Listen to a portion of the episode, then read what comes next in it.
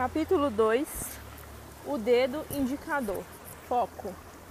Concentre-se, concentre todos os pensamentos na tarefa que está realizando. Os raios de sol não queimam até que sejam colocados em foco. Alexander Graham Bell. Foco na batalha, nos negócios, na vida. Robert Kiyosaki. Em junho de 1971, fui para a linha de voo onde minha aeronave me esperava. Desta vez havia algo muito diferente a respeito daquele helicóptero. Não era o mesmo com o qual eu vinha treinando durante os últimos dois anos. Naquele dia, meu helicóptero estava equipado com foguetes, quatro montados na lateral, metralhadoras com acionamento do piloto e duas metralhadoras para os artilheiros de porta. Minha verdadeira razão para o treinamento com, como piloto estava se tornando bastante real. Minha aeronave tinha mudado e isso significava que eu tinha de mudar também. Até aquele dia eu tinha voado acompanhado apenas de um copiloto e de um chefe de equipe, uma tripulação de três pessoas e nenhum armamento. Pilotar um helicóptero com dois foguetes encapsulados, seis metralhadoras, caixas de munição e, e tripulação de cinco pessoas significava voar num avião muito diferente. Não só era muito mais pesado, o que fez o tornar muito diferente durante o voo, mas a aeronave não respondia tão rapidamente, o que significava que eu tinha que prever os movimentos do helicóptero. Tinha de saber o que fazer antes, antecipar o giro ou sair antes de um mergulho. Voar pareceu ameaçador. Meu helicóptero já, já era uma aeronave de treinamento. Nesse dia, ele fez a transição de um veículo de treinamento para um instrumento de guerra. E eu sabia que tinha de fazer a mesma transição. Subtítulo: Uma história de guerra. Foram necessários dois anos de treinamento intenso na estação aeronaval, em Pensacola, Flórida, para que eu me tornasse um aviador naval. Em abril de 1971, finalmente me concederam os emblemas de aviador da Marinha foi um dos dias de maior orgulho em minha vida. Após a formatura, dirigi por, por todos os Estados Unidos para a Califórnia para começar o treinamento avançado em Camp Pendleton, uma imensa base naval a cerca de 80 quilômetros ao norte de San Diego. Após a graduação da escola de voo em Pensacola, a maioria de meus colegas foi designada para as quadrilhas de transição helicópteros de transporte. Pilotos de transporte são diferentes dos de ataque como eu. Eles pilotam aeronaves muito maiores, como, a, como aquelas com os rotores em tandem, do tipo Cavaleiro do Mar e Garanhão do Mar, muitas vezes chamados de Gigante Verde. Apenas alguns foram designados para a escola de combate para pilotar outros dois aviões.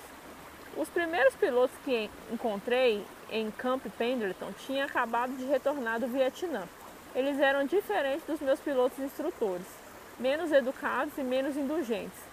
Mesmo que eu estivesse tecnicamente qualificado como, como aviador da Marinha, meus novos instrutores veteranos combatentes me tratavam como se eu não soubesse.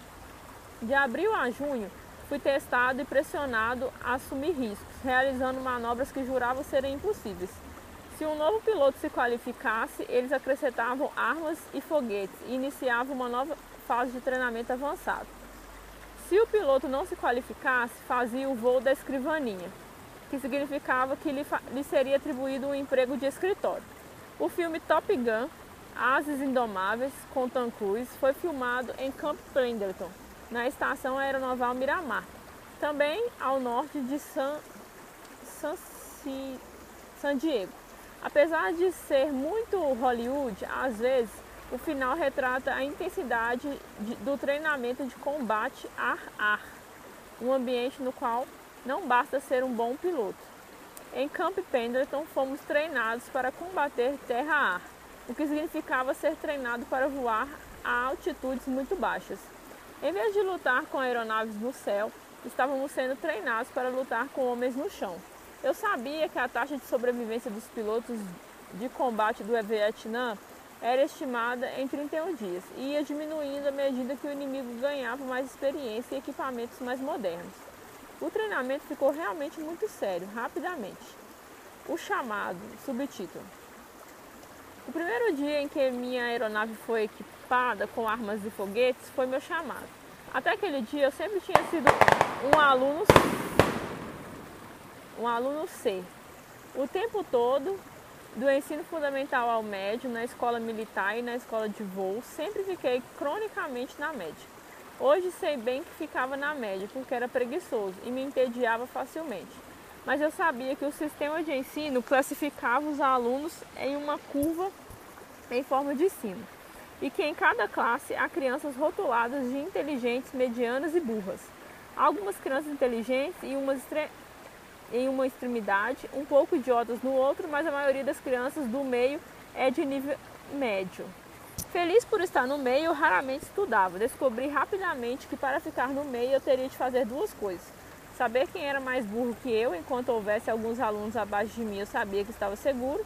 Descobri o que o professor achava importante, memorizar esses pontos e fazer o teste. Na maioria dos casos, esse método de estudo é observação me manteve no meio, um verdadeiro aluno C. Não me orgulho de minhas ações, mas foi assim que terminei a escola, sem estudar. Em junho de 1971, andando em direção à aeronave, agora carregada com foguetes e metralhadoras, os meus dias como aluno C haviam chegado a um abrupto fim. Ser um aluno C mataria a mim e a tripulação. Em janeiro de 1972, Pouco mais de seis meses depois, eu estava embarcado em um porta-avião na costa do Vietnã. Poucas semanas depois, durante uma missão ao norte de Dananga, vieram em direção à aeronave as primeiras rajadas de fogo inimigo disparado de uma colina. Meu chefe de equipe, meu chefe de equipe, em sua terceira viagem ao Vietnã, bateu no meu capacete. Em seguida, agarrou minha máscara de oxigênio, virou minha cabeça para que pudesse comigo cara a cara e disse: Você sabe qual é a parte ruim desse trabalho? Balançando a cabeça, eu disse não. Sem sorrir, ele gritou: Só um de nós vai para casa hoje, ou ele ou nós, mas não iremos ambos para casa. Subtítulo: Empreendedor, toma, tome nota. Quando os empreendedores adquirem a confiança necessária e iniciam seus negócios, é muito semelhante a um piloto de caça equipando suas armas de fogo e voando para o combate. Em combate e em empreendedorismo, ser bom não é o suficiente. Essa é uma razão para que nove em cada dez empresas fracassem nos primeiros cinco anos. Eu não estaria escrevendo este livro com Donald Trump se tivesse continuado com a atitude do aluno C. Primeiro, eu não estaria vivo. Segundo, Donald não to tolera nada mediano. Não estou dizendo que você tenha de se tornar um fuzileiro naval e se preparar para a guerra para se tornar um empreendedor. Mencionei a transformação da minha aeronave e a minha própria porque é uma metáfora para a transição pela qual funcionários devem passar para concluir ao ponto de se tornar empreendedores. Quando as pessoas deixam o mundo da segurança de um emprego, de contra-cheques constantes, de benefícios e planos de aposentadoria, elas também se amarram a uma aeronave diferente e se preparam para um mundo diferente, um mundo onde poucos sobrevivem e menos ainda prosperam. Subtítulo: Vamos nos concentrar no foco. Além da minha preguiça, eu não me saí bem na escola porque não conseguia me conectar. Se você procurar a definição de DDA, distúrbio de déficit de atenção, no dicionário, a minha imagem deveria estar lá. Eu tenho atenção de uma barata às vezes. Não consigo me concentrar em assuntos que não me interessam. A escola era chata e eu odiava estar lá. Quando as ondas estavam boas, eu pegava a prancha e ia surfar. Pelo menos as ondas conseguiam prender minha atenção. A transição de piloto para piloto de combate foi, foi para mim. A transição de piloto para piloto de combate foi boa para mim. Tive de me tornar um aluno de verdade, tive de aprender, tive de me concentrar, não apenas com o objetivo de preservar minha própria vida, mas também as vidas e as famílias de, da tripulação. Assim como surfar uma onda gigante, obrigou-me a focar, combater também. Em combate não há o segundo melhor. De uma forma estranha, a guerra trouxe à tona o melhor de mim. O mesmo acontece com o empreendedorismo. Subtítulo: Foco é poder. Foco é uma palavra simples e, por causa dessa simplicidade, muitas vezes é mal usada, mal interpretada e não respeitada. O que, na maioria das pessoas, não percebe é que o foco é poder. Pessoas que conseguem focar tem a capacidade de juntar todas as habilidades e se concentrar na tarefa ou meta em questão. Foco é essencial para o sucesso e pessoas bem-sucedidas são capazes de focar. Todos nós conhecemos pessoas sem rumo na vida. Elas carecem de foco. Todos nós conhecemos pessoas que desistem quando as coisas ficam difíceis. Elas permitem que alguns contratempos, como falta de dinheiro, as detenham. A maioria das pessoas, na verdade, sequer dá início a qualquer coisa, permitindo que seu medo as impeça de dar o primeiro passo. Todos nós conhecemos pessoas que dizem que vão começar uma dieta, mas desistem assim que o bolo de chocolate é cortado. O mesmo vale para o exercício. Elas se exercitam por uma semana, depois saem e bebem para aliviar a dor nos músculos. E todos nós conhecemos pessoas que, que, que querem ser ricas, mas deixam que desculpas como não tenho dinheiro as detenham. E todos nós conhecemos pessoas que gostariam de sair de um emprego que odeiam, mas permitem que a desculpa tenho contas para pagar as mantenha sofrendo oito horas por dia. Saúde, riqueza e felicidade são reflexos da capacidade de uma pessoa se concentrar. E é a capacidade de focar seus poderes pessoais para conseguir o que querem na vida. Subtítulo: Foco na conquista. As pessoas podem desenvolver e melhorar seu foco. Sou prova viva disso. Completar a escola de voo e tornar-se um piloto requer foco.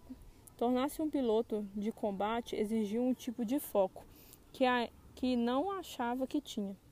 A habilidade de pilotar uma aeronave poderosa logo acima da selva e se concentrar em um soldado com uma metralhadora no chão, prestes a nos matar enquanto tentávamos matá-lo, exigiu foco extremo. Se o foco do inimigo fosse maior que o meu, ele teria ido para casa. A tripulação e eu não. Hoje, uso o mesmo poder de fogo nos negócios, na dieta e quando vou para a academia de ginástica. Se eu disser que vou fazer algo, é minha capacidade de focar que realiza a tarefa. Todos nós nos concentramos em questões diferentes. O que nos torna diferentes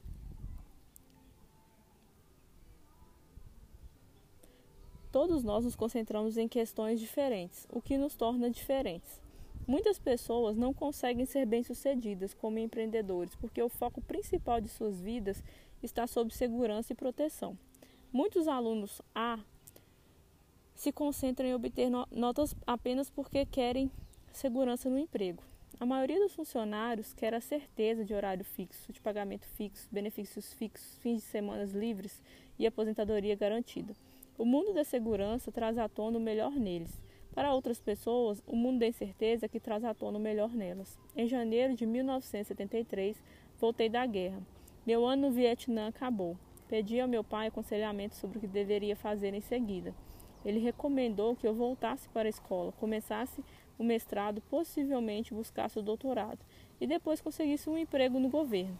Em outras palavras, seu conselho foi que eu focasse segurança no emprego e aposentadoria. Rapidamente disse não àquilo. Conhecendo minha personalidade, eu morreria naquele ambiente. Seria como ficar preso na escola para o resto da vida, esperando o sino tocar. Foram precisos muitos anos e uma guerra para que eu superasse tudo isso. Quando neguei aquela ideia, ele, ele então sugeriu que eu voasse pelas companhias aéreas, como muitos colegas pilotos da Marinha estavam fazendo. Ele balançou a cabeça quando eu disse: Para mim, pai, eu estaria retrocedendo. Já sei voar, amei combater, saí vivo do ambiente de guerra. Vou por companhias aéreas. Voar por companhias aéreas seria como voltar para casa para dirigir um ônibus. Eu sabia que isso também não serviria para mim. O foco do meu pai, pobre, sempre foi segurança. Uma vez mais ficou claro que o foco dele não era o meu. Em 2009, o filme Guerra ao Terror ganhou um Oscar. Neste filme, um jovem soldado retorna do Iraque depois de ter sido técnico em explosões. A pessoa que neutraliza dispositivos explosivos, improvisados, um dos trabalhos mais perigosos da guerra, depois de ficar em casa por alguns meses no chamado mundo civilizado, a cena final do filme o mostra colocando novamente a roupa antibombas e mais uma vez caminhando de volta ao Iraque. Quando voltei para o mundo civilizado, também pensava em retornar para a guerra ou me tornar um mercenário lutando na África ou voar para Cia, na Ásia. Eu não conseguia me livrar da sensação de que o mundo, mundo civilizado da segurança no, trânsito, no trabalho mataria minha personalidade e finalmente a mim mesmo. Foi por isso que me tornei empreendedor. Subtítulo: Foco definido. Em inglês, gosto de pensar na palavra focus como follow on course, ou seja, siga um caminho até obter o sucesso. Minhas duas palavras preferidas dessa sigla são until success full, ou seja, até ser bem sucedido. Foco, representado pelo dedo indicador, é essencial no desenvolvimento do seu toque de Midas e significa trazer à tona o melhor em você. Foco é também poder medido ao longo do tempo. Por exemplo, é fácil para mim fazer dieta do café da manhã até o almoço, mas manter-me focado na dieta por anos é o verdadeiro poder do foco. Tenho feito dietas, perdido peso, ganhado de volta, tendo de perder peso novamente. Isso é falta de foco ao longo do tempo. A mesma coisa acontece no mundo do dinheiro. As pessoas ficam ricas e depois perdem tudo. Ganhadores de loterias e estrelas do esporte são principais exemplos da guerra de foco ao longo do tempo. Muitos atletas profissionais passam anos praticando pesado para fazer muito dinheiro com esportes profissionais, mas quebram cinco anos depois de se aposentar. Eles focaram nos esportes, mas não sua inteligência financeira. No primeiro capítulo deste livro, sobre o poder do polegar, escrevi a respeito de algum dos meus muitos fracassos. Se não fosse o poder do foco, eu teria desistido. Em outras palavras, a maioria dos empreendedores fracassa porque lhes falta a força de caráter, representado pelo polegar, e o poder do foco, a capacidade de permanecer no curso até o sucesso.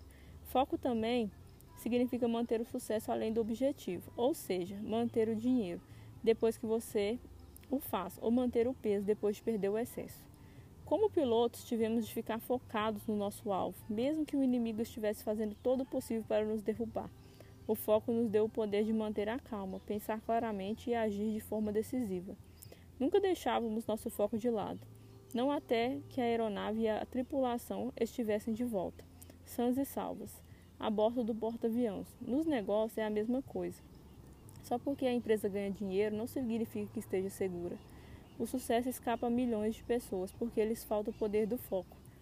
Quando as pessoas estão focadas, as palavras não posso, vou tentar, farei isso amanhã e talvez são eliminadas de seus vocabulários. De muitas maneiras, ser focado significa fazer ou morrer. E durante o tempo que eu preciso, que eu precisar. Quando as coisas ficam difíceis, muitas pessoas perdem o foco e desistem procuram algo mais fácil de fazer. E o pior de tudo, a maioria nunca mais recomeça, porque elas permitem que as palavras vou tentar e amanhã dominem seu pensamento. Você já reparou que a pessoa que não tem poder de foco muitas vezes está bem sem rumo? Andam ao léu, indo de um lado para o outro. Para piorar as coisas no mundo dos investimentos, muitos dos chamados especialistas financeiros recomendam que as pessoas diversifiquem suas carteiras de investimento em vez de focar em ativos de alta performance. É por isso que muitas carreiras de investimentos não dão retornos elevados ou evaporam em uma crise de mercado. Novamente, falta de foco.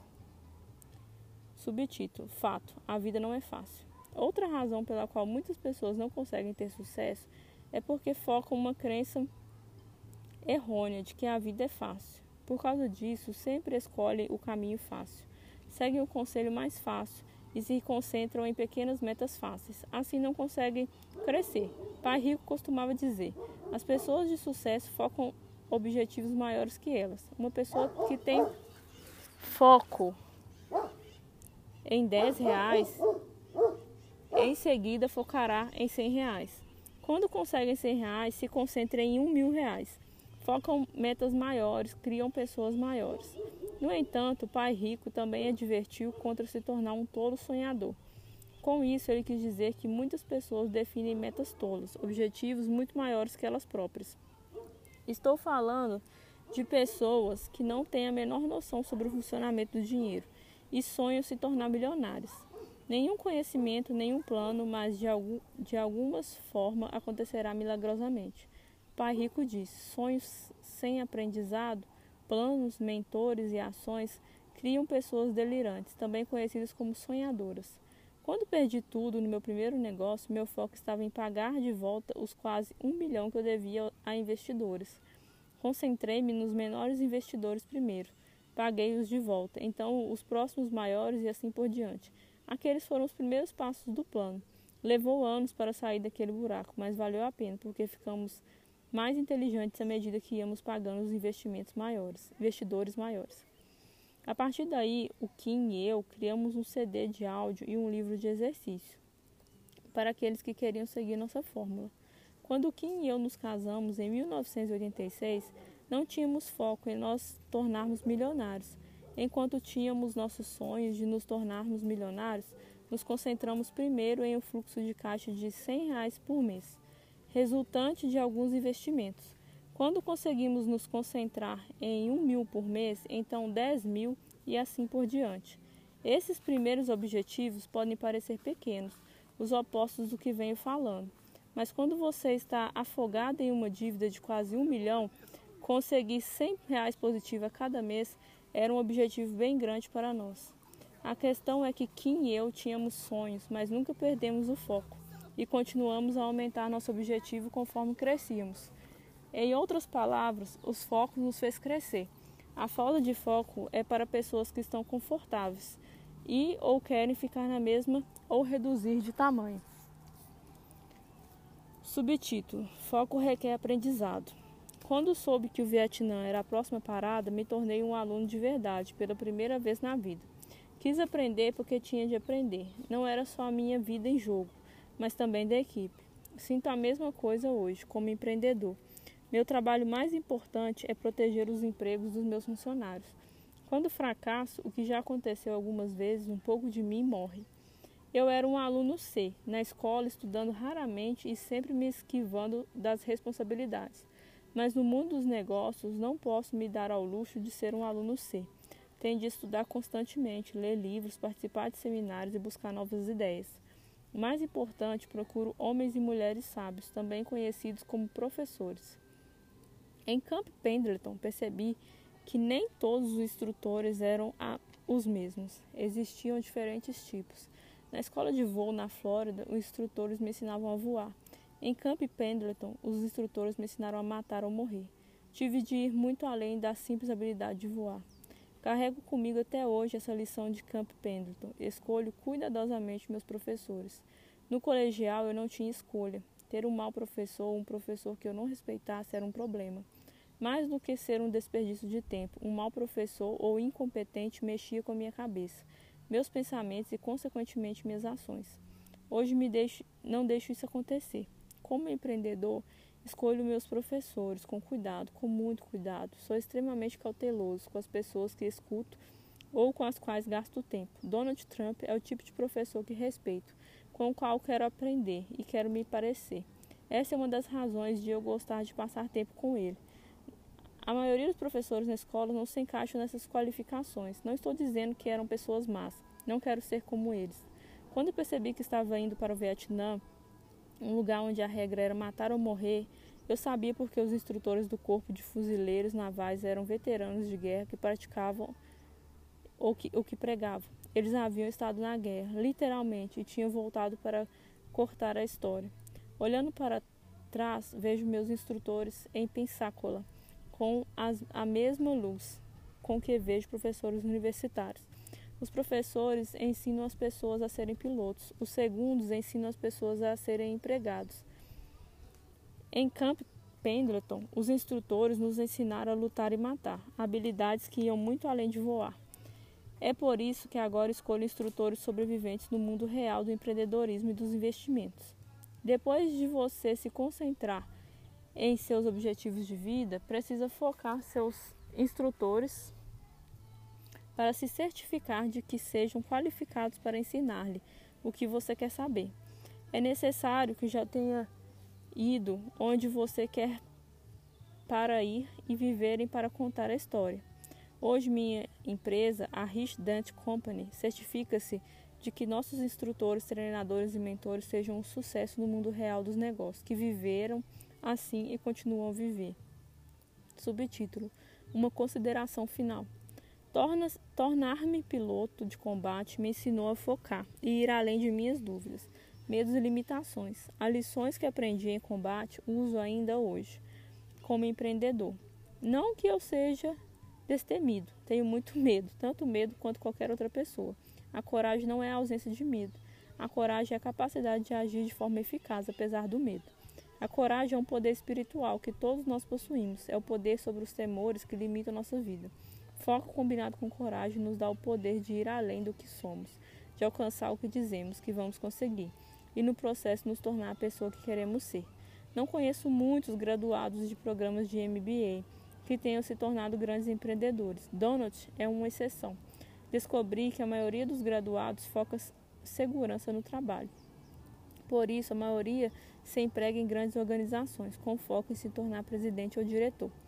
Se essa é a opção de foco deles, obter um MBA provavelmente foi uma boa jogada. Você já deve saber que a maioria de, dos grandes empreendedores não tem MBA, é muito sequer se graduaram na faculdade. Entre os grandes estão Bill Gates, fundador da Microsoft, Steve Jobs, fundador da Apple, Thomas Edison, fundador da General Electric, Richard Branson, fundador da Virgin e Walt Disney, fundador dos estúdios Disney e da Disneyland. Hoje, muitas faculdades e universidades têm programas de empreendedorismo. Muito poucas pessoas saem da escola de negócios e se tornam empreendedores como Donald Trump. Isso porque a maioria dos instrutores em faculdade e universidade são como instrutores em Pensacola treinam futuros pilotos de linhas aéreas para voarem para grandes corporações, como a Unit Airlines ou British Airways. Não sei falar inglês, gente. Os instrutores de Camp Pendleton foram além de ensinar pilotos inexperientes a voar. Eles nos levaram à batalha e nos prepararam para um ambiente mais hostil no mundo. Em minha opinião, muitos programas de empreendedorismo em faculdades e universidades são deficientes porque contratam motoristas de ônibus, que tentam ensinar os alunos a se tornarem pilotos de combate.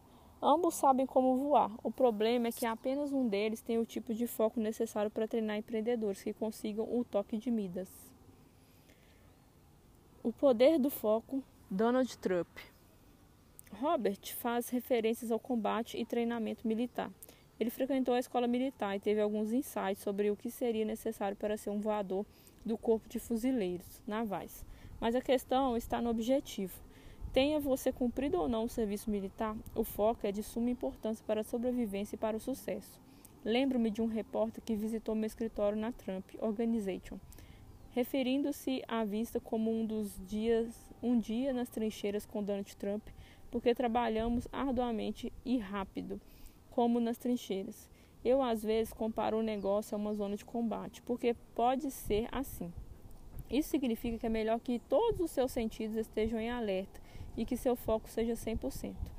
Já mencionei que a razão pela qual tive enormes problemas financeiros no início dos anos 90 foi porque perdi o foco. Não, não aprenda da forma mais dura, como aconteceu comigo, como o foco é importante para o seu sucesso. E é um paradoxo que envolve a questão de ter foco. Para ser bem-sucedido, o foco tem de ser amplo o suficiente para pensar grande. Ao mesmo tempo, você verá como isso funciona neste capítulo. A essa altura, a maioria das pessoas já ouviu falar do edifício que chamamos de Trump Tower. É um dos locais turísticos mais visitados de Nova York. É um grande exemplo do poder do foco. Nós o inauguramos em 83 e para a chegada a esse momento foi uma história e tanto. Como em tudo o que faço, eu estava tão decidido a fazer tudo direto, direito, que visitei pessoalmente a pedreira na Itália para encontrar a placa certa de Brexia pernice, um mármore muito bonito e raro, mas muito irregular. Eu mesmo marcava as pedras que achava seriam as melhores como com fita preta. O restante seria vendido para outras pessoas. Subtítulo: Saga Trump Tower Parte 1 a história do mármore ocorreu muito tarde, muito mais tarde, quando o Trump Tower já estava em construção. Colocar o edifício nesse estágio foi uma outra história. Levei cerca de três anos para obter uma resposta do homem que controlava o terreno que eu queria comprar. Não escrevi apenas uma carta, ou fiz uma chamada telefônica. Ao longo dos anos, mais dúzias delas, mais tarde minha tenacidade valeria o preço, mas foram três longos anos. Robert menciona a aquisição da confiança necessária para os empreendedores. A minha não foi instantânea, apenas não desisti. Eu queria construir edifício no terreno adjacente à loja da Tiffany e tive que convencê-los a me vender os direitos aéreos de edificação, ou seja, os direitos de construir um arranha-céu em cima da loja por 5 milhões, o que também impediria que alguém derrubasse a Tiffany e construísse um prédio que poderia bloquear a vista do meu. Depois houve a variação de zoneamento, que eu precisava da prefeitura. Eu primeiro tinha de saber se queria os direitos aéreos, e o homem responsável, Walter Worgen, estava saindo de férias por um mês. Ele disse que entraria em contato comigo quando voltasse. Eu poderia realizar muita coisa naquele mês, mas não, não sem saber se teria os direitos aéreos ou não. Felizmente, Walter gostou da ideia, me deu sua palavra e disse que honraria de fato. Contudo, outra regulamentação de zoneamento da Prefeitura de Nova York exigia que qualquer construção mantivesse um mínimo de 10 metros de espaço aberto por trás de qualquer edifício. Teríamos de cortar o pátio traseiro do prédio que havia projetado, a menos que pudessem comprar uma pequena parte do terreno adjacente à Tiffany. Esse terreno era de propriedade de Leonard Kendall, que não tinha interesse em vender. No entanto, descobriu uma cápsula na, na papelada de acordo com a Tiffany que dava à loja a opção de comprar a propriedade de Kendall dentro do, de determinado período, porque ficava ao lado da Tiffany. Então procurei Warney novamente lhe perguntei se eu poderia comprar a sua opção de propriedade de Kendall como parte do acordo com a Tiffany. Wolf concordou. No entanto, Kendall disse que, como a opção pertenceria à Tiffany, ele, ela não seria transmissível Provavelmente ele tinha razão. Percebi que eu poderia abrir um processo a respeito dessa questão e havia possibilidade de, de litígio, que expliquei a Kendall. Como nenhum dos, dos nós queria isso, chegamos a um acordo que funcionou para ambos. Kendall concordou em estender meu contrato de 20 para 100 anos. Isso me deu tempo suficiente para torná-lo financiável e eliminar quaisquer proibições relativas ao rezoneamento. Ambos, Worthy e Kendall, foram perfeitos cavalheiros e eu tive a sorte de ter lidado com eles. Na verdade, foi preciso apenas meia hora para fazer o negócio com Kendall. Essa parte correu bem, mas você tem de lembrar que precisei de três anos para obter uma resposta às minhas inquisições. Durante esse tempo, eu construí a Trump Tower em minha mente. Nunca perdi o foco sobre o que eu queria. Meus planos eram precisos e repletos de energia.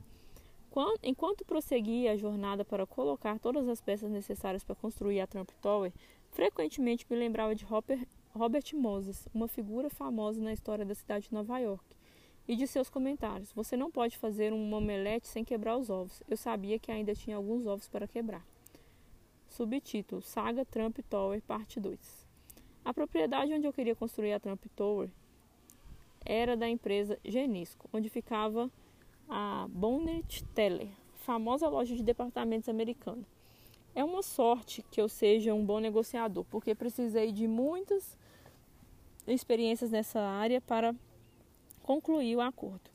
A Genesco e eu mantivemos nosso negócio em segredo por algum tempo e esperávamos assinar o contrato em questão de meses. Foi quando a notícia se tornou pública. A Genesco de repente chamou a atenção de um grande número de compradores interessados, incluindo investidores árabes enriquecidos com petróleo. Igualmente de súbito, a Genesco estava tentando sair do negócio. Lembra todas aquelas cartas que eu havia escrito três anos? Elas foram para um homem da Genesco chamado Jack Warnig e felizmente eu tinha recebido uma carta de uma página com as intenções dele. Informei a Genesso que se ele não honrasse nosso acordo, eu poderia e entraria em litígio e poderia efetivamente impedir a realização da venda da propriedade Baltimore. Naquele momento, eu não estava certo se a carta teria valor jurídico, mas em, caso, em todo caso, havia sempre a possibilidade de me tornar uma, um grande incômodo.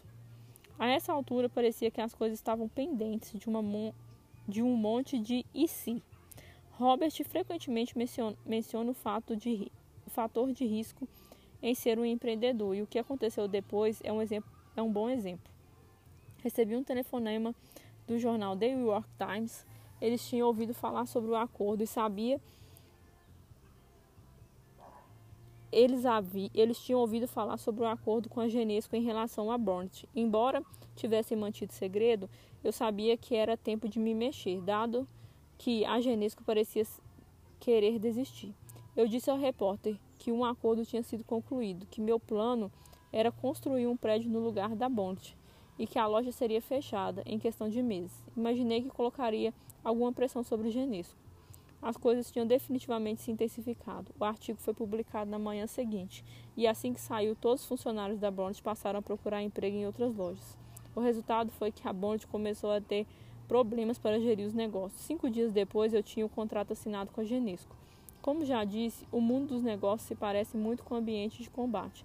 E eu não estava brincando. Eu estava disposto e pronto para quebrar um monte de ovos. Já tínhamos passado por algumas batalhas de peso e não tínhamos sequer iniciado a construção da Trump Tower ainda. Mas compartilhar algumas histórias dos bastidores é um exemplo do tipo de foco necessário das batalhas que precisamos ser vencidas apenas para iniciar o processo. Como Robert disse, a vida não é fácil. Portanto, focar a vida de que a, de que a vida é fácil não o levará a lugar nenhum, apenas o fará infeliz. Todo empreendedor, se estiver seriamente concentrado no que está fazendo e quiser ser bem-sucedido, aprenderá o que é preciso para vencer na zona de batalha conhecida como o mundo dos negócios. Assim, esteja preparado para aguentar firme e correr risco quando for necessário. Quando as pessoas olham para Trump Tower hoje, elas veem beleza, o que me deixa contente. Também vejo a beleza, mas certamente posso me lembrar da, da zona de guerra pela qual passei para dar início ao prédio. Contudo, mais uma vez valeu a pena. Subtítulo: Ao vivo de Nova York. É sábado à noite. O foco acontece de forma diferente, assim como o risco. Eu me lembro de quando fui a, ao programa Saturday Night Live alguns anos atrás. Eu sabia muito bem que não era um artista profissional, mas pareceu uma grande diversão. Sem dúvida, um novo desafio e definitivamente mais um risco. Assim como quando pela primeira vez considerei apresentar o aprendiz. Eu sabia que a fama da televisão poderia trazer alguns problemas, bem como algumas vantagens.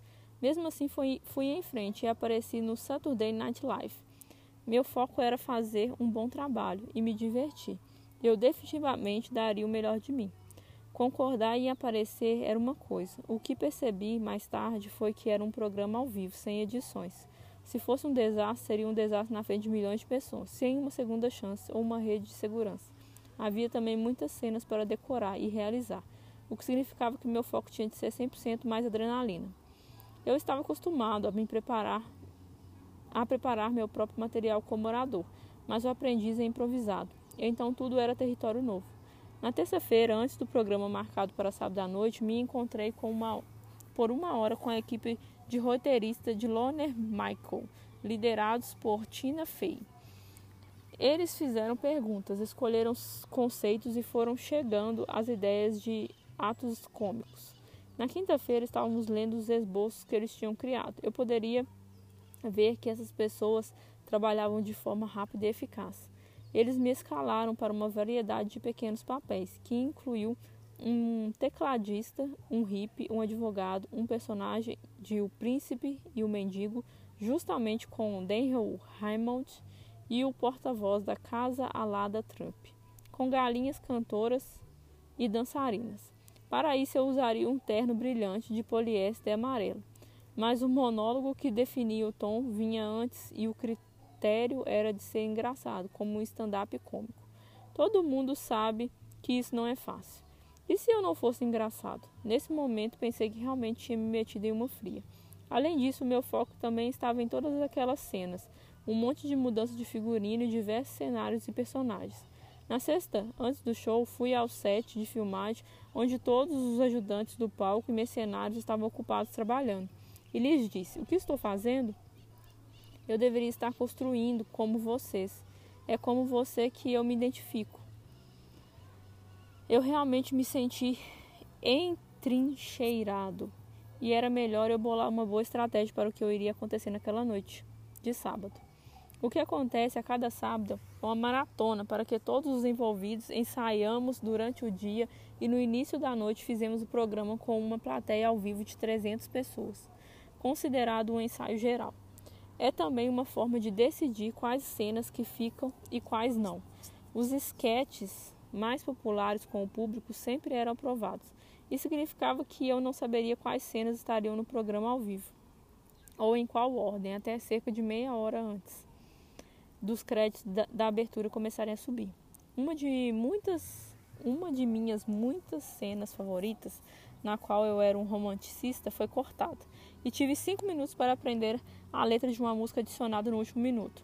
Mas o verdadeiro desafio foi a ordem de uma encenação completamente nova e sem nenhum tempo para preparação.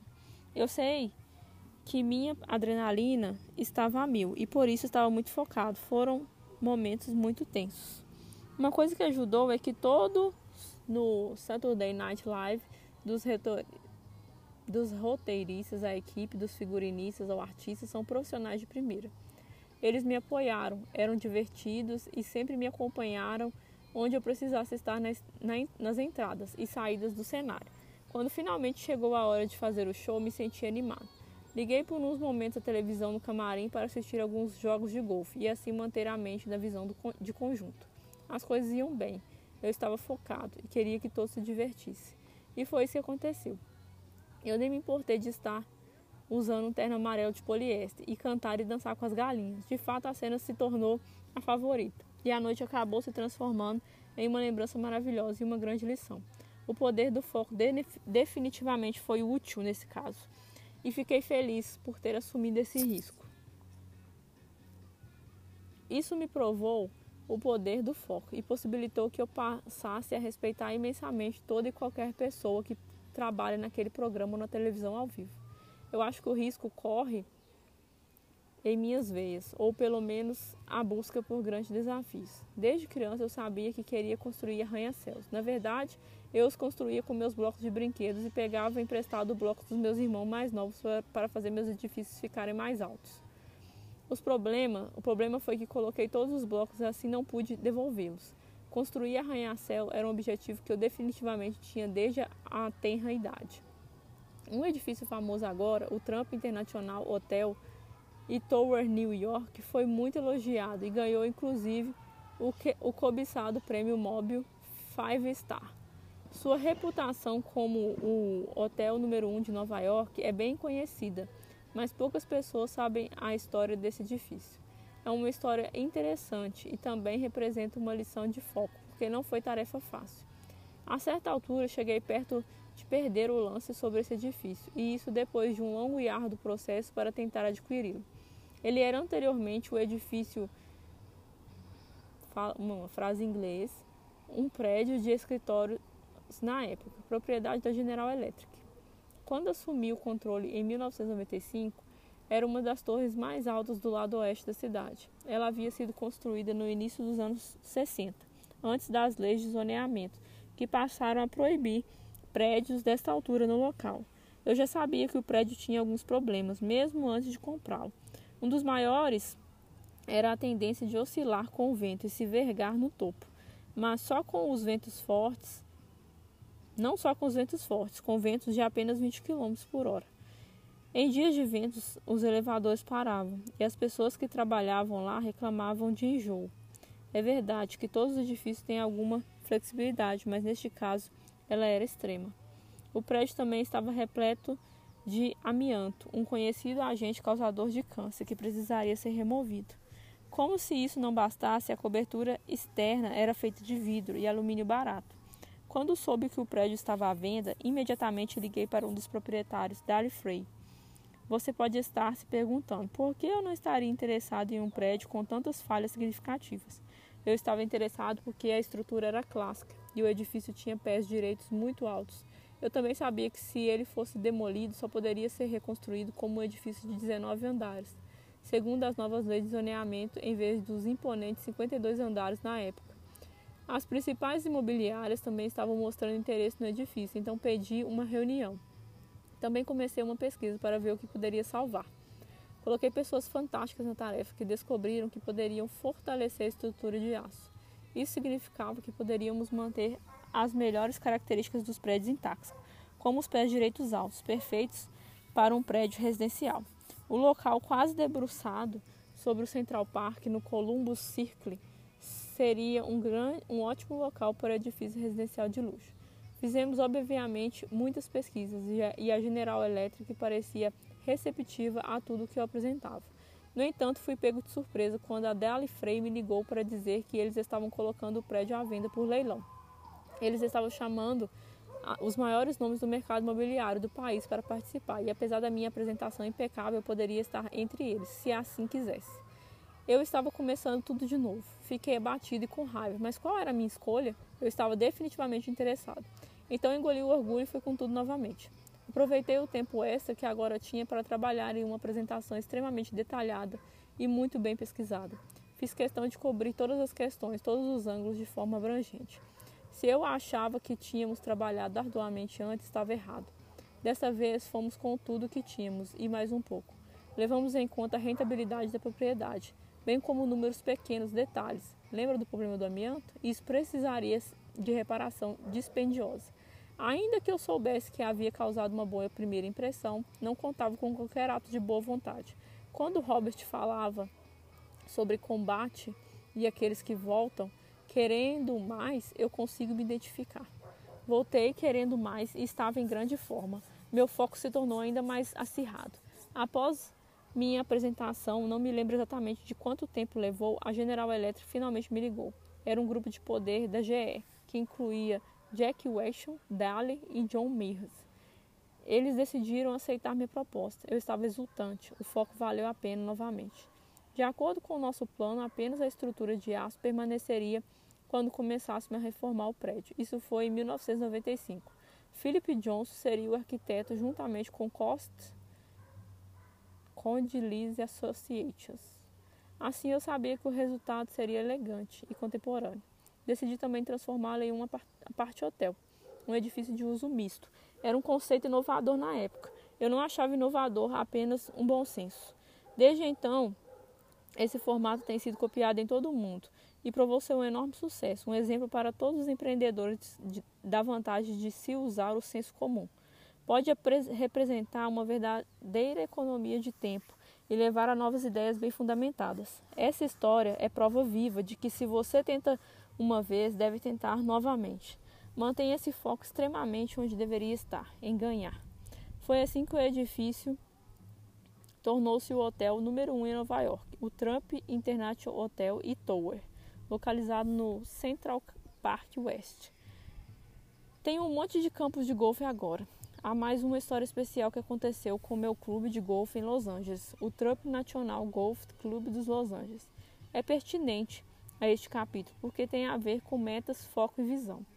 A beleza deste campo se equipara a Pebble Beach. Fica de frente para o Oceano Pacífico e é verdadeiramente espetacular. No entanto, o problema que tinha quando o comprei era também espetacular. O buraco 18 tinha deslizado para o oceano, prejudicando seriamente três buracos adjacentes. Este campo de 18 buracos tornou-se um campo de 15 buracos e precisava de sérios reparos. Os proprietários tinham aberto falência. Eu sabia que seria um trabalho colossal, mas queria extrair todo o potencial que conseguia ver no campo. Eu sabia que, embora talvez tivesse de aprender algumas lições ao longo do caminho, não poderia desistir dele. Paguei 27 milhões pela área, que incluía a terra, o clube e o campo de golfe. Um artigo que cobriu a negociação da revista Fires descobriu o buraco 18 como o marco zero mais 61 milhões, porque foi o custo para reparar os danos causados pelo deslizamento que envolvera 17 hectares de terra. Além disso, as linhas d'água abaixo da parte lisa, entre os buracos, haviam cedido, causando ainda mais estragos. Refazer o campo de golfe envolveu a construção de uma camada estrutural que se estenderia penhasco abaixo, até a praia. Uma série de muros feitos com pedras de palos verdes e plataforma de aço, a cada 3 metros como reforço. Foi um procedimento complicado e uns 61 milhões de dólares. Foi muito dinheiro por um buraco, mas queria que fosse feito e bem feito, o que me permitiu superar qualquer dúvida que pudesse ter dito durante o longo e árduo processo. Eu também tinha a escolha de consertar apenas o buraco e manter o campo como era, já que era bom, ou refazê-lo totalmente e torná-lo fantástico. Como você deve ter adivinhado, escolhi o fantástico. Isso me custaria em torno de 265 milhões incluindo a reconstrução dos buracos que cederam. Mas sabia que faria o campo ficar tão bonito quanto poderia e merecia ser. Eu queria cachoeiras, um campo de prática e granito triturado para os buracos de areia. Uma das lendas em designer de campos de golfe, Pat Dyer, veio fazer sua mágica. Tudo era de primeira classe e caro. O melhor normalmente é mais caro, mas se fosse de outra forma, não seria a nossa marca. O Trump National Golf Club de Los Angeles é belíssimo e tornou-se um tremendo sucesso. Por quê? Porque essa era a minha visão para ele e eu mantive esse foco durante todo o processo. Ter uma visão de algo pode ser uma força muito poderosa para sua realização. Certifique-se de que sua visão esteja intacta. Enxergar-se vitorioso é é um primeiro passo significativo, e essa visão deve manter-se com você a cada passo do caminho. Aqueles que perseveram e que assumem riscos têm chance real de adquirir o toque de Midas. E o mais importante, nunca desista. E não se esqueça da curva de aprendizagem. Aprender algo novo todos os dias é o que eu faço. Subtítulo: Destilação Foco. O teste para cada empreendedor é: você pode seguir um curso até ser bem-sucedido? Mesmo se as coisas ficarem difíceis, como claramente aconteceu muitas vezes conosco, você, você consegue manter o foco no que é importante? Muitos empreendedores fracos dirão: Isso não está funcionando, e mudarão o foco. Eles não têm o toque de Midas.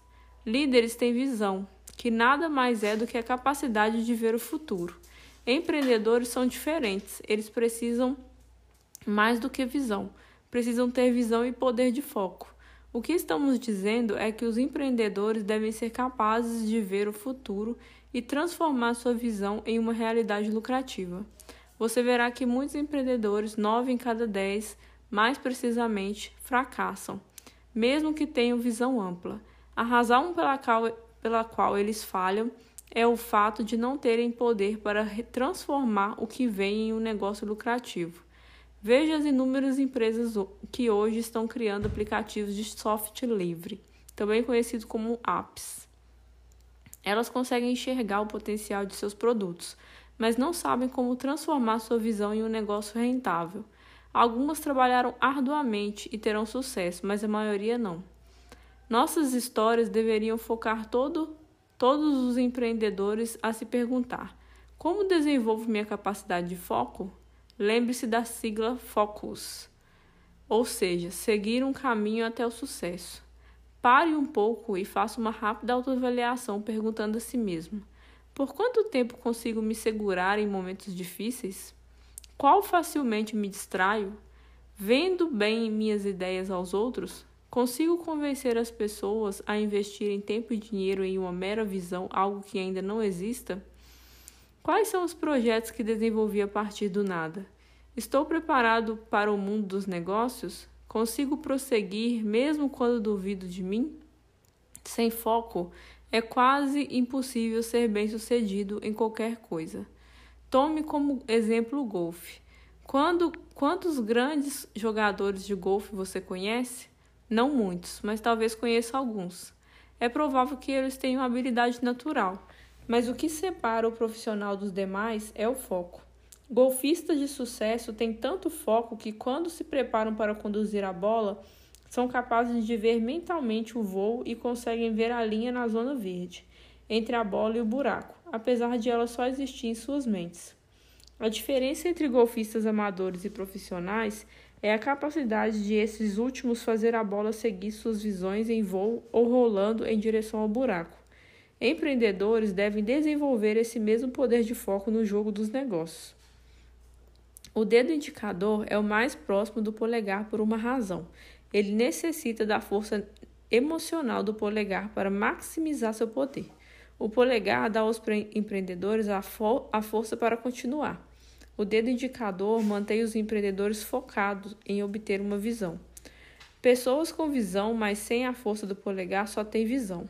E visão sem a força do polegar conduz aos sonhos, delírios e alucinações. Você provavelmente conhece algumas pessoas assim também. Onde está seu foco? A escola é ideal para nos ensinar como ser empregados no mundo real. Na verdade, a maioria das crianças vai à escola e é programada pelo sistema para focar a obtenção de um emprego após a faculdade ou cursos de pós-graduação. É por isso que tantos pais dizem aos seus filhos: vá para a escola para conseguir um emprego com alto salário. Ou professores podem dizer: se você não tirar boas notas, não vai conseguir um bom emprego. Até ouvimos ou lemos isso na mídia. É por isso que tantas pessoas se concentram em tornar-se empregados, como enfermeiros, policiais e executivos. Alguns dos alunos nota A podem se concentrar em tornar-se profissionais muito bem pagos, como médicos, advogados, engenheiros ou contadores. A ideia de qualquer outro caminho nem sequer passa por suas cabeças, porque a menos que os pais ou outros membros da família sejam empreendedores, poucos sequer sabem que esse caminho ainda existe. Eles não pensam nisso. O, quadrante, o quadrante cash flow refina e, de, e, ref, e redefine o foco das pessoas. O pai pobre de Robert era um professor que repetidamente lembrava a ele que se concentrar em conseguir um emprego em uma boa empresa, tornando-se um é ou empregado, ou que se concentrasse em obter boas notas para que pudesse atuar como autônomo, tornando-se um A muito bem pago, que significa trabalhadores autônomos ou especialistas. O pai rico de Robert aconselhou-o a concentrar-se na propriedade de negócios, letra D, e investimentos, letra I. O pai de Donald encorajou-o encorajou da mesma maneira, e Donald nunca quis trabalhar para outra pessoa. Não era nem mesmo uma opção. Seu foco foi em negócios, letra D, e em investimentos, letra I, agressivamente desde o início. Então, o que significa tudo isso? Significa que não é surpresa o fato de muitos empreendedores falharem, pois eles cresceram e foram treinados na escola para tornarem-se empregados ou se foram considerados inteligentes para se tornarem profissionais autônomos. Pense nisso, a maioria de nós foi educada para ser letra E e letra A. Nunca fomos preparados para ser ne negociantes e investidores. Vamos definir. Letra E, empregados. Letra A, autônomos. Letra D, donos de negócios. E letra I, investidores um pouco mais detalhadamente. Você verá porque em alguns dos quadrantes é difícil ter sucesso como empreendedor, particularmente um com toque de Midas. Letra E significa empregado. Os empregados podem ser qualquer coisa, de porteiro ou recepcionista da organização, até gerente de divisão e presidente. Empregados muitas vezes estão à procura de um emprego seguro, com benefício. Essa é a definição de mentalidade de empregado. Essa mentalidade leva os trabalhadores a se concentrarem em segurança no trabalho, contra cheques fixos, férias, benefícios e promoções. Problema: é difícil se tornar um empreendedor focado se sua mentalidade permanece concentrada em contra-cheques e segurança. Dadas as lições aprendidas com a última recessão e outras crises econômicas, quão seguros e protegidos são os contra-cheques fixos afinal? ou são apenas uma ilusão? A significa autônomos, pequenas empresas especialistas. Quando as pessoas largam seus empregos e abrem suas próprias empresas, a maioria se move para o quadrante A. Elas conseguem mudar o foco de um salário fixo, segurança e benefício, o foco do quadrante E, e se concentrar em, em ser seus próprios patrões e em fazer as coisas à sua maneira. O mantra da maioria das pessoas no quadrante A é: se você quer bem feito, faça você mesmo. Robert sempre diz que o A significa astutos, inteligentes. Por isso, muitos médicos, advogados e contadores se tornam típicos habitantes de alta renda do quadrante A. Outros profissionais típicos que vivem e trabalham no quadrante A são corretores de imóveis, consultores, donos de restaurantes, de salão de beleza e a maioria dos proprietários de micronegócios. Muitas pessoas no quadrante E nunca passam por quadrantes A, porque ele não garante salário fixo nem benefícios. Problema: no quadrante A, quando o A para de trabalhar, deixa de ganhar dinheiro, o E desfruta dos feriados com remuneração. recebe subsídio de doença e férias não remuneradas, são remuneradas. A maioria dos As não tem esses luxos, pelo menos não no início. Fazer uma empresa dar certo exige dedicação integral, foco diário e constante, e não há garantias. Muitos novos empreendedores passam anos sem tirar qualquer folga. Outro problema dos As é que tendem a pagar mais impostos quando comparado às pessoas dos outros três quadrantes. Os que pagam a segunda maior porcentagem de renda em impostos são os S. D significa donos de empresas. Com mais de 500 funcionários, as pessoas do quadrante D muitas vezes pagam menos impostos. Muitas vezes não pagam impostos algum. Ao contrário dos As, que preferem fazer o trabalho eles mesmos, os empreendedores do quadrante D estão à procura de pessoas competentes que possam executar o trabalho por eles. Procuram as melhores pessoas, já que não, são, não se consideram os melhores procuram pessoas que possam fazer o que todo o que não podem. Esforçam-se para usar os talentos e o tempo de outras pessoas.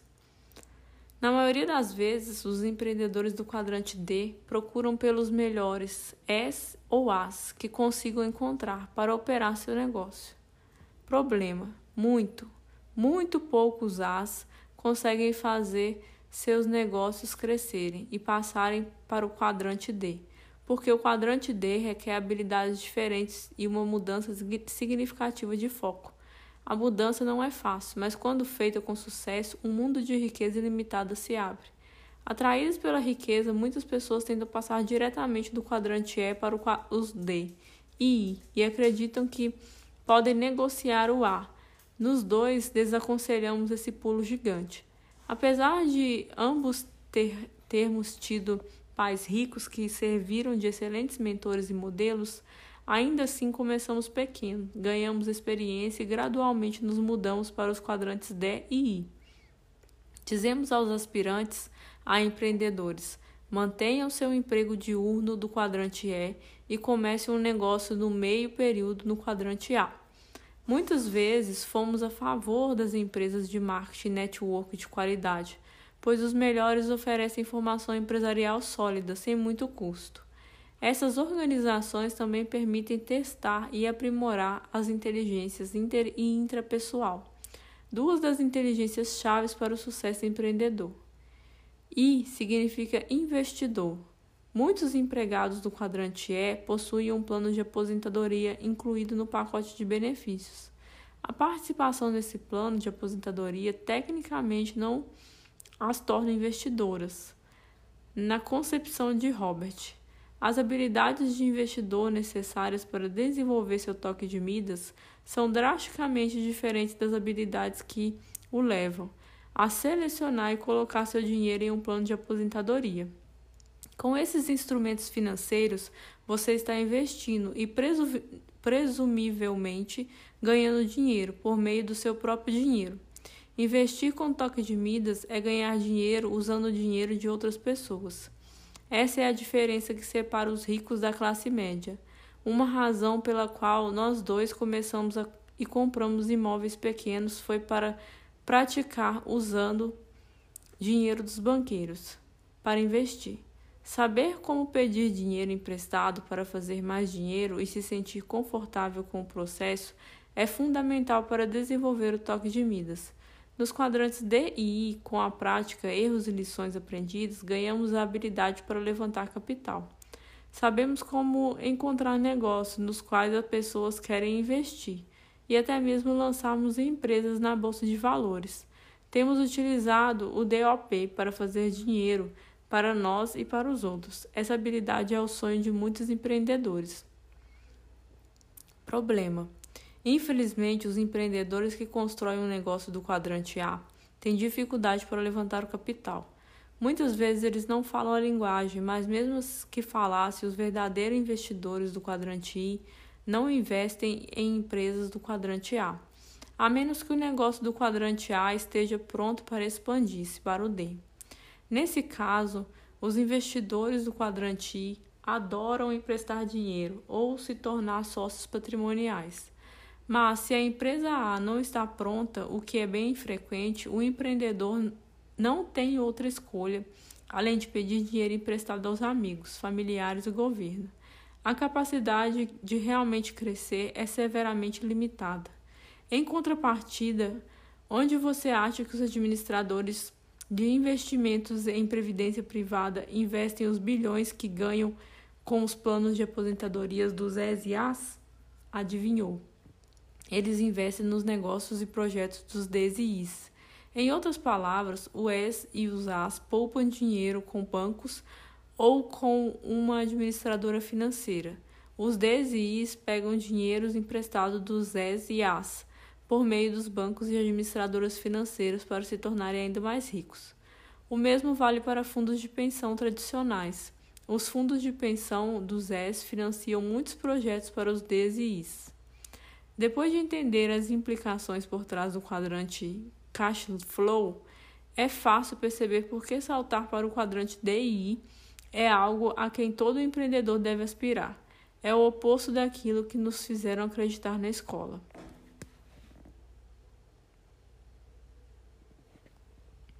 Foco no capitalismo.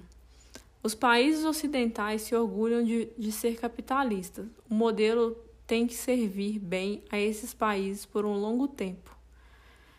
Quando você se concentra nas habilidades dos quadrantes DI, está se concentrando em adquirir habilidades de um capitalista. Os verdadeiros capitalistas não trabalham por dinheiro. Em vez disso, eles se concentram no uso do top, tempo de outras pessoas, e DOP, dinheiro de outras pessoas. Para ganhar mais dinheiro usando top e DOP, a legislação tributária dá incentivos fiscais aos capitalistas enquanto tributa os S e As. Isso significa que quanto mais, mais os S, que são os empregados, e o As, que são os autônomos, trabalham, mais impostos pagam. Quanto mais os D, que são donos de empresas, e os I, que são investidores, usam o top e o DOP. Top quer dizer tempo de outras pessoas e DOP quer dizer dinheiro de outras pessoas. Para fazer dinheiro, menos impostos pagam. Isso não é evasão fiscal, é a forma como os nossos governos incentivam as pessoas a criar negócios que geram empregos. Você pode pensar: espere um minuto. Sei que alguns altos executivos e o cirurgião plástico da rua estão nadando em dinheiro. Você pode estar certo. É absolutamente possível para os S e As fazerem um monte de dinheiro em seu respectivo quadrante. Mas, como demonstramos claramente, Grandes fortunas, a mágica verdadeira, a alquimia real do capitalismo, são criadas por empreendedores que se concentram no desenvolvimento de suas habilidades nos quadrantes donos de empresa e investidores. Quando você pensa nos reais alquimistas do capitalismo, indivíduos como Steve Jobs, Bill Gates, Richard Branson, Sergey Brin e Mark Zuckerberg, a maioria criou fama e fortuna nos quadrantes donos de empresa e investidores. Eles criaram empresas monstros no quadrante A, e o quadrante I despejou uma fortuna sobre eles por seus esforços. Subtítulo: Seu foco é muito restrito? Quanto mais tempo você passa na escola, mais estreito se torna seu foco, porque quanto mais você sabe sobre determinado assunto, mais especializado você se torna. Pense, você faz o segundo grau, depois faculdade, em seguida pós-graduação. Com cada título, você fica cada vez mais especializado. Se você é bom em matemática, você se torna um contador. Se você é sobressai em leitura e escrita, pode ir para a faculdade de direito para se tornar um advogado ou a faculdade de jornalismo e tornar-se um jornalista ou blogueiro. E se acontecer de você ser um gênio da ciência, pode escolher a faculdade de medicina, e o que significa então formação complementar em alguma especialidade. Somando tudo, pode representar uma década ou mais de estudos. Se você tem interesse em negócios, é natural pensar que no mundo de hoje um MBA é uma obrigação para qualquer nível de sucesso. Quando você conseguir esses diplomas, estará entre as pessoas do mundo que sabem o máximo sobre o mínimo.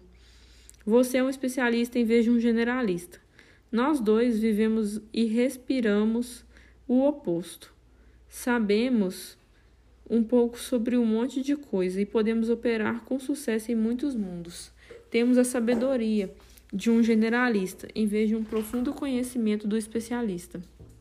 Subtítulo: Você compreende o, pa o panorama geral?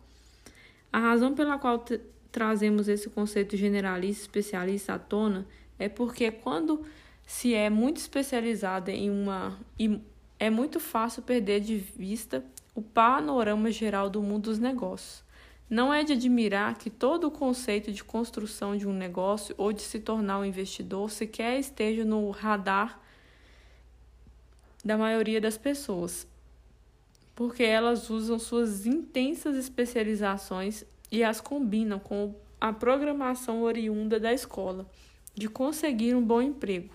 Elas estão muito ocupadas vivendo e trabalhando como empregados e autônomos para conceber que donos de empresas e investidores existam. Elas perdem o panorama geral. Se isso descreve você, anime-se. Você é como a maioria das pessoas, mas pelo menos agora está tomando ciência. Subtítulo: Como isso se aplica a os empreendedores? O que estamos dizendo por meio de nossas próprias experiências é que os empreendedores com toque de Midas são generalistas que encontram e contratam os melhores especialistas possíveis para fazer o trabalho. Como generalistas, eles ajudam a tornar os negócios e os especialistas bem-sucedidos. O triângulo donos de empresas e investidores ilustra as oito integridades do negócio Cada elemento uma integridade. Empreendedores com toque de Midas, os generalistas devem trabalhar no perí perímetro do, do triângulo. Eles contratam especialistas para trabalhar no interior do triângulo. Estamos falando sobre a pessoa que, por exemplo, tem uma receita excelente para biscoito de chocolate. Todo mundo adora os cookies e as pessoas estão sempre querendo comprá-los, de modo que a cozinheira abre o um negócio ela é excelente para assar biscoitos, mas quando se trata de contabilidade, venda, marketing, questões jurídicas, aspectos importantes de qualquer negócio, esta mal equipada e está mal equipada e passa a não gostar mais do trabalho. Quer fazer cookies. Agora, de repente, não é mais uma cozinheira. É contadora, advogado e comerciante e não está indo bem em qualquer dessas áreas. A, mesmo, a mesma coisa pode acontecer com um contador que abre um negócio e descobre que tem de ser comerciante, representante de vendas também, ou o advogado que concentra excessivamente nos aspectos jurídicos do negócio e impede o seu próprio sucesso. Você entendeu? É quase impossível fazer tudo bem. Fazer tudo bem, independentemente do quão inteligente você seja ou quão excelente sejam as suas notas na escola. É assim que as empresas fracassam. Ambos aprendemos a viver e trabalhar no perímetro do triângulo, ao frequentar escolas militares onde aprendemos liderança. Esse treinamento é perfeitamente adequado para o empreendedorismo, pois o trabalho principal do empreendedor é definir a missão, encontrar e inspirar sua equipe liderar. Se a escola militar nos ensina a trabalhar nas integridades externas, a escola tradicional nos ensina a viver e a trabalhar com as integridades internas. Esse diagrama define ainda mais claramente por que nove entre dez empresas fracassam, porque os empregados e os autônomos que estão migrando para os quadrantes de donos de empresa e investidores sentem-se oprimidos pelos oito pelas oito integridades. Subtítulo: Três elementos que dão estrutura aos negócios. Então, o que exatamente são habilidades que aprendemos na escola militar? As seguintes definições, baseadas em uma experiência, lhe darão algumas dicas. Vamos especificá-la. Missão: Esta é a razão espiritual para a existência da empresa. Na escola militar, a primeira coisa que eles ensinam é a importância da missão. Faz sentido quando você reflete sobre isso. Na religião, os missionários têm uma missão e se concentram nela. Muitas empresas não reconhecem a importância da missão. Elas criam declarações de missões simples e sem inspirações e perdem totalmente essa grande oportunidade para definir o propósito espiritual da empresa. Equipe. Alguns acham que a escola militar ensina as pessoas a serem seguidoras, a como se adaptar e a como obter aos comandos. No, nós, nós dois compreendemos que a capacidade de seguir ordens é a habilidade de focar.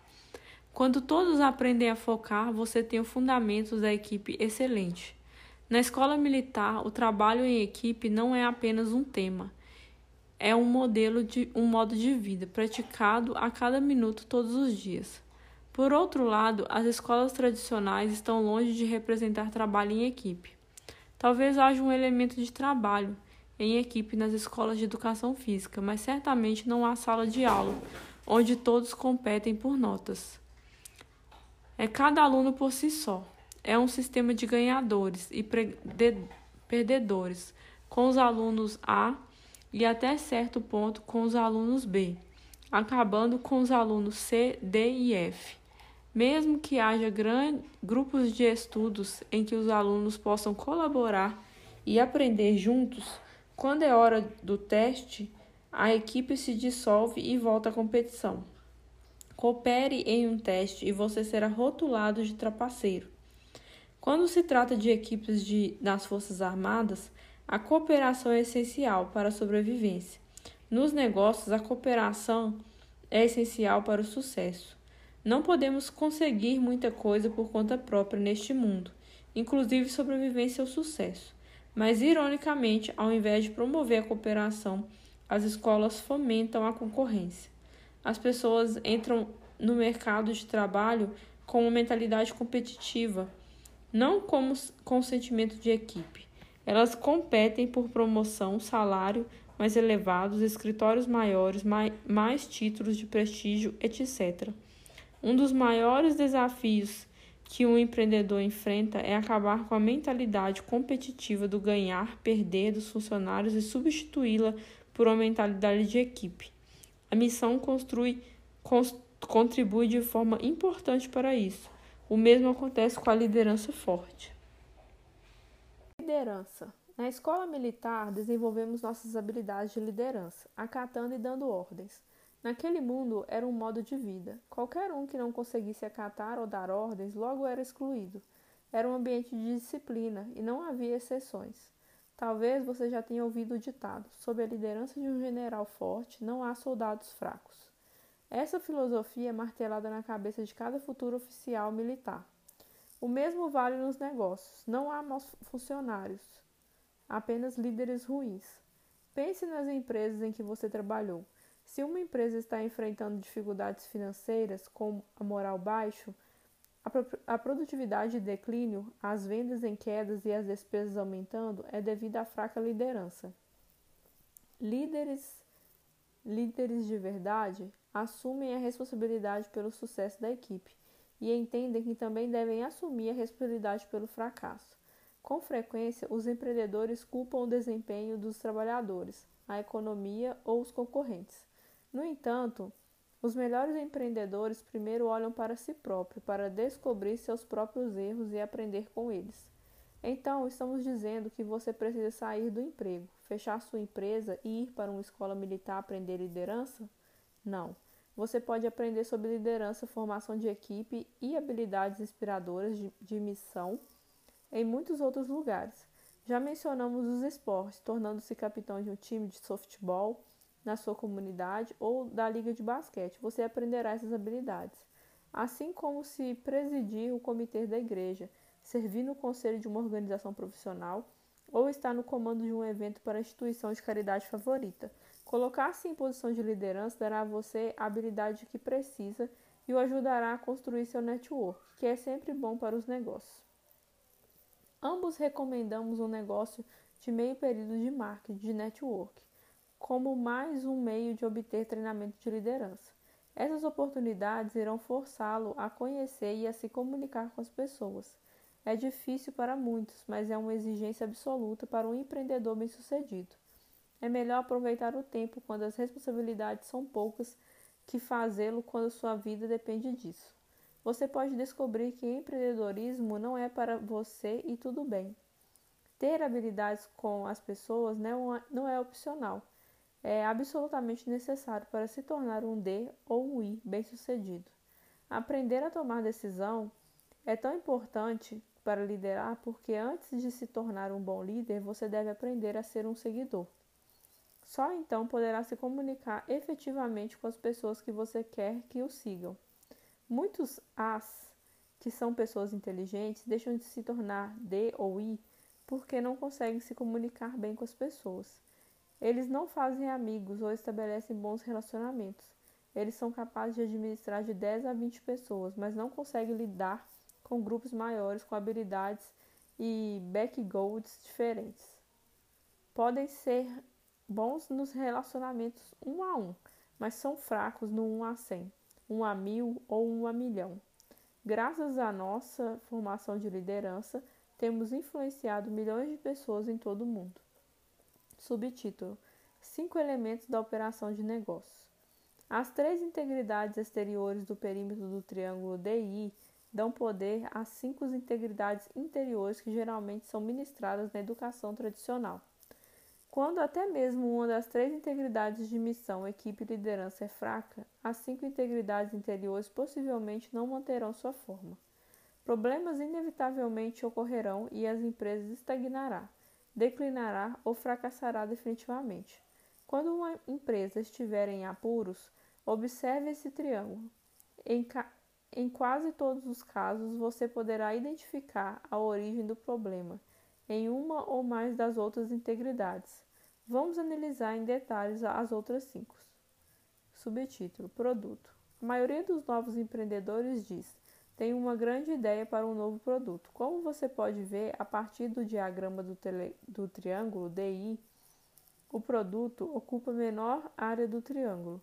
Ainda que o produto seja importante, é a integridade menos importante. Você pode se surpreender com isso, mas pense a respeito. O mundo está cheio de grandes produtos, muitos dos quais nunca chegam ao mercado, ou quando conseguem, morrem rapidamente. Não faltam ao mundo grandes ideias de produtos, você mesmo provavelmente tem muitas.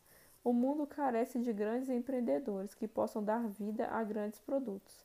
A maioria dos nossos empreendedores foca apenas no produto.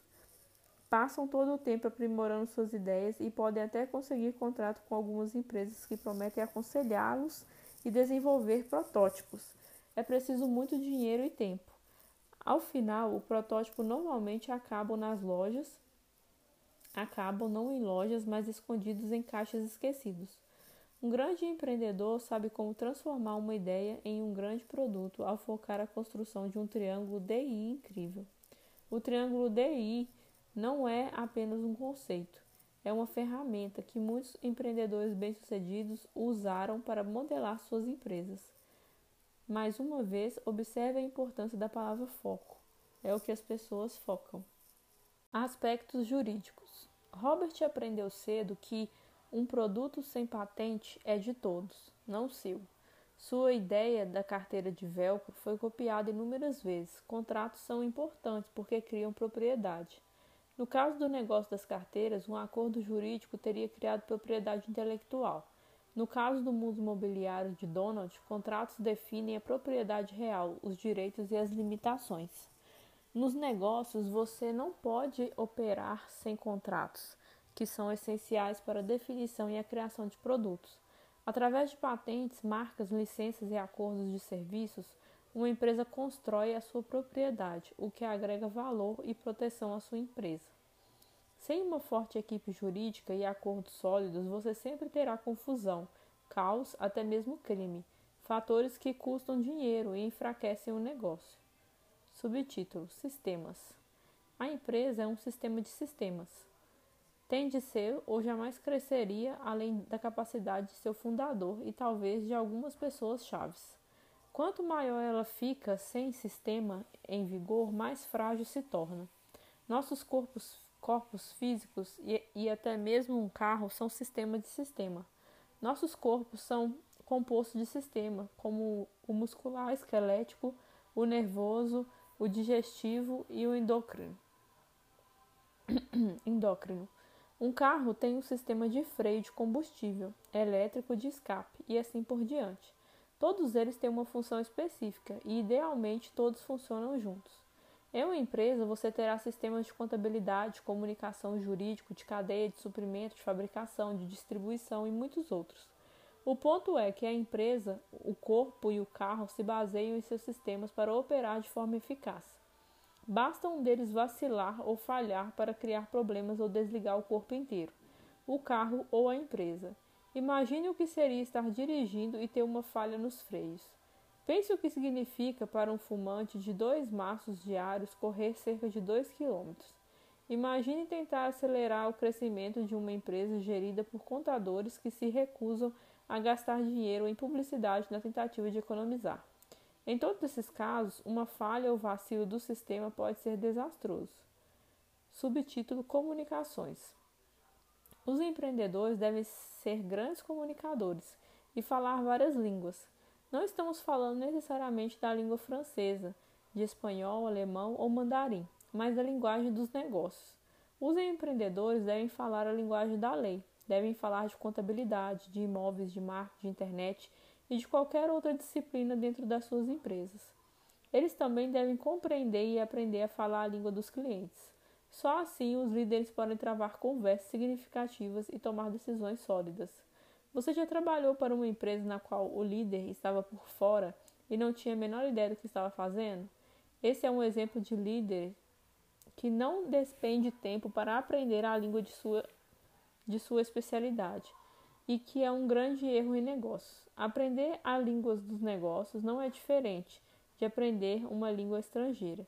É preciso tempo e prática. E assim como a melhor maneira de aprender uma língua estrangeira é viajar para o exterior e mergulhar na cultura, o mesmo vale para a aprendizagem das línguas dos negócios. Basta mergulhar e começar a experimentar e ouvir e em seguida falar a língua. Como líderes, os empreendedores devem encorajar as equipes e promover a comunicação e a compreensão, tanto dentro quanto fora da empresa. Fluxo de caixa. Muitas vezes isso é chamado de base mínima. Fluxo de caixa. Muitas vezes isso é chamado de base mínima e está de forma adequada na parte inferior do triângulo. O fluxo de caixa é semelhante ao fluxo sanguíneo em um corpo ou um fluxo de combustível em um carro. Em um carro. Sem dinheiro, sangue e combustível fluindo, o sistema operacional da empresa, do corpo e do, e do carro param. Um pouco pode ter sangramento, um carro pode ter vazamento, de combustível e uma empresa hemorragia financeira. Como se não fosse suficiente para o empreendedor ser o líder, outro papel é certificar-se de que tenha bastante dinheiro fluindo para todas as oito integridades, também conhecidas como despesas, e ainda manter a empresa lucrativa. Você pode entender porque, com todos esses papéis importantes, é impossível para os empreendedores com toque de Midas que querem crescer ficar à mercê de qualquer uma das cinco integridades interiores. Ainda que pudessem se sentir mais confortáveis trabalhando em suas especialidades, eles devem agir como líderes e fazer todos os especialistas nas cinco integridades interiores trabalharem em conjunto. Muitos empreendedores com alto nível de formação não reconhecem isso e fracassam ou nunca atingem seu verdadeiro potencial. Eles não conseguem falar as oito línguas e acreditam que a especialidade que dominam é a mais importante. Não conseguem ver que todas as oito integridades devem trabalhar em conjunto. Todas essas essenciais, todas são essenciais para o crescimento e a rentabilidade dos negócios. Caso você esteja se perguntando por que elas são chamadas de oito integridades, e não de oito áreas ou de oito especialidades ou alguma outra expressão, eis a resposta. A palavra integridade, por definição, significa inteira e completa. Um empreendedor deve focar o negócio inteiro, as oito integridades, e não apenas a sua especialidade. Subtítulo: Como se preparar? Ser um empreendedor é uma grande tarefa, não é fácil. Assim, o que pode fazer para, para se preparar? Em primeiro lugar, ampliar o foco. No exemplo anterior, neste capítulo, se você quer ter uma empresa de cookies, você vai ter que expandir o foco para além de assar os biscoitos. O foco da maioria dos empreendedores é, de, é demasiadamente restrito. Mergulhe em seu negócio e nos negócios em geral para estudar e aprender a língua das oito integridades. No processo, vai aprender a empreender no mundo real, que é o melhor caminho. Também recomendamos que você ganhe experiência antes que inicie seu próprio negócio.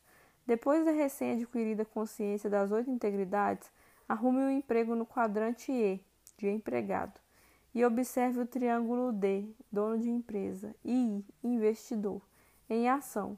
Você aprenderá tanto ou mais com uma empresa que esteja errando, quanto com uma que esteja fazendo a coisa certa. Isso pode parecer loucura, mas fazer hambúrgueres no McDonald's é um dos melhores trabalhos que você pode ter para observar o triângulo dono de empresa e investidor. Isso, essa empresa é mestre nas oito integridades de negócio. O McDonald's tem o melhor sistema de negócio do mundo.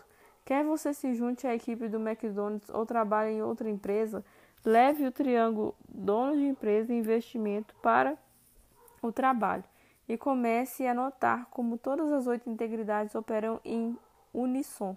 uníssono. uníssono. Quando surgir um problema na empresa, use o triângulo como guia e solucione as integridades que não estão funcionando. Após um ano, mesmo em tempo parcial, você obterá uma vantagem significativa sobre o empreendedor que tem apenas um sonho, mas nenhuma experiência de vida real. Lembre-se, você não está buscando uma carreira, está procurando pelo melhor lugar para ser treinado. Não trabalhe por salário, trabalhe para aprender. Mesmo se você não trabalhar para o McDonald's, vá a um dos seus restaurantes, peça um Big Mac com uma bebida e fritas e observe quanto tempo leva para a comida chegar e seu dinheiro mudar de mãos. Em seguida, sente-se e, quando estiver comendo, pense em tudo que levou para aqueles restaurantes e tudo o que foi preciso para a entrega do produto. Se você pode construir um negócio de qualquer tipo que opere com tanta eficiência, bens e serviços como carne, pães, batata frita, bebida, guardanapo, canudo, etc., e mais de qualquer lugar do mundo, e consegue organizar tudo para que um funcionário em segundos consiga se sair bem, você desenvolveu seu toque de Midas e conseguiu passar para o quadrante D. E um feito que poucos empreendedores obtêm. Subtítulo: Qual é o melhor quadrante para você, você pode encontrar seu toque de Midas em qualquer um dos quadrantes. Muitos empregados sobem a escada corporativa com grande sucesso e autossatisfação. O mesmo vale para o quadrante A. Muitos profissionais construíram escritórios de advocacia, práticas médicas, consultórios e empresas de pequeno porte muito lucrativas. Seu trabalho é se concentrar no melhor quadrante para você. Qual deles lhe permitirá realizar seus sonhos? Se você é atraído pelos quadrantes D e I, então nos dois temos programas para você. Donald já tem o clássico, o aprendiz, um, um curso intensivo sobre o triângulo D e I. A empresa de Robert, a Rich Day Company, está no processo de desenvolvimento de um programa ambicioso chamado GEO, que significa Global Entrepreneurship Organization. Organização Global de Empreendedorismo. Será um programa de treinamentos com duração de 1 a 3 anos para as pessoas que realmente querem ser empreendedoras e querem adquirir as habilidades necessárias para entrar nos quadrantes DI. No primeiro ano, você vai aprender a construir um negócio no quadrante A. Em dois anos, ou quando estiver pronto, aprenderá a expandir o negócio para o quadrante D e em três anos, ou quando estiver pronto, vai aprender so sobre o quadrante I. Obviamente, o programa GEO da Rich Day Company não será para todos. Será desafiador e exigirá um investimento de tempo e dinheiro, exatamente como você espera esperaria de qualquer programa de formação avançada. O GEO irá fornecer aos professores as ferramentas, o treinamento e as tarefas. O que você fará com isso é por sua conta.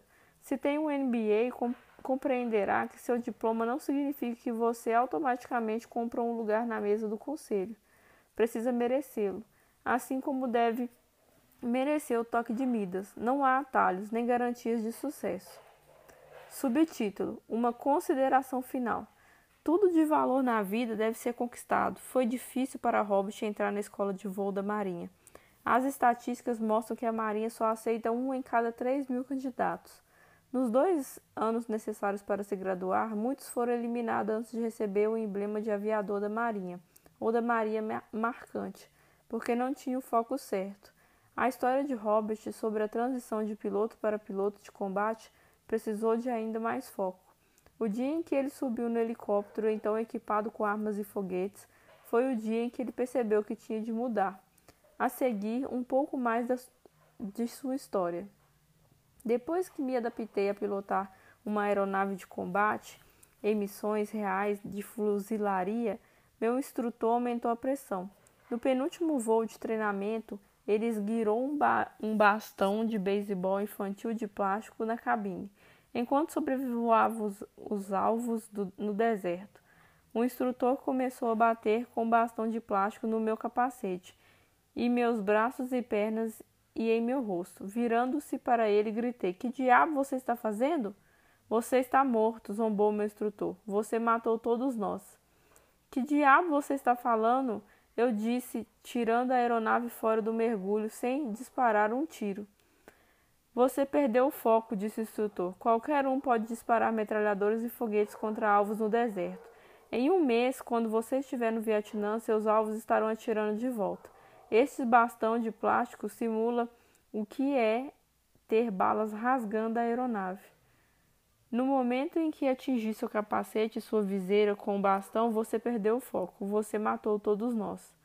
Lição aprendida. No último voo com o mesmo instrutor, não importava o quão forte ele me batesse com um bastão de plástico, mantive o foco no alvo o tempo inteiro, instruindo-o com quatro foguetes e com o fogo das metralhadoras antes de sair do mergulho. O jogo tinha mudado, assim como mudar de quadrante muda o jogo para os empreendedores. Não é fácil, é desconfortável. Cada quadrante requer habilidade e equipes diferentes, mais experientes e maior foco. Quando você deixar a segurança do quadrante E, que é empregado. Mantenha o foco, não importa o que seja tirado em você.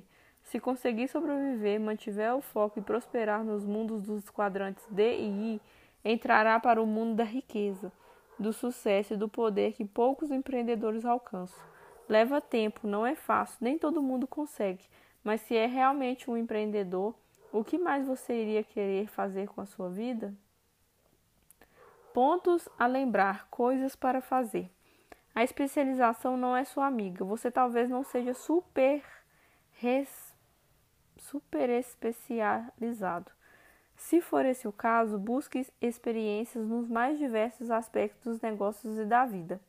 Você não tem de saber tudo sobre eles, basta estar exposto a eles. Supere a tendência natural de permanecer na zona de conforto. Não fique enterrado nos detalhes. Quanto mais tempo você permanecer na escola, mais especializado irá se tornar. Aprenderá mais e, e mais sobre cada vez menos. Mude e busque projetos diferentes. Voluntarie-se, faça o que puder para ampliar os horizontes. O empreendedorismo prefere o generalista. Quanto mais você lê, vê, ouve e faz, maior se torna a sua experiência de vida. Viva a vida acreditando que saber um pouco de tudo é bom. Contrate especialistas para realizar as tarefas. Seu trabalho é liderá-los. Use o triângulo DI como estrutura para organizar sua empresa e sua liderança. Você precisa se tornar mestre na delegação de todas as tarefas do interior do triângulo, para que possa fazer o trabalho de lidar, de liderar a missão e a equipe. Defina suas visões e sonhe alto.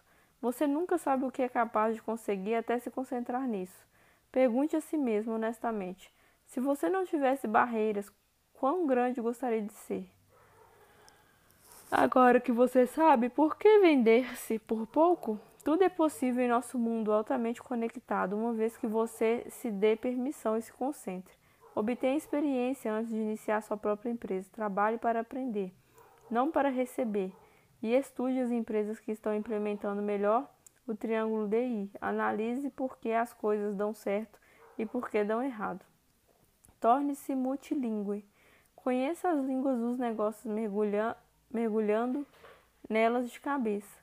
Imersão completa o tornará fluente mais rápido e fará de você um líder melhor, capaz de aconselhar e orientar outros em todos os níveis da empresa.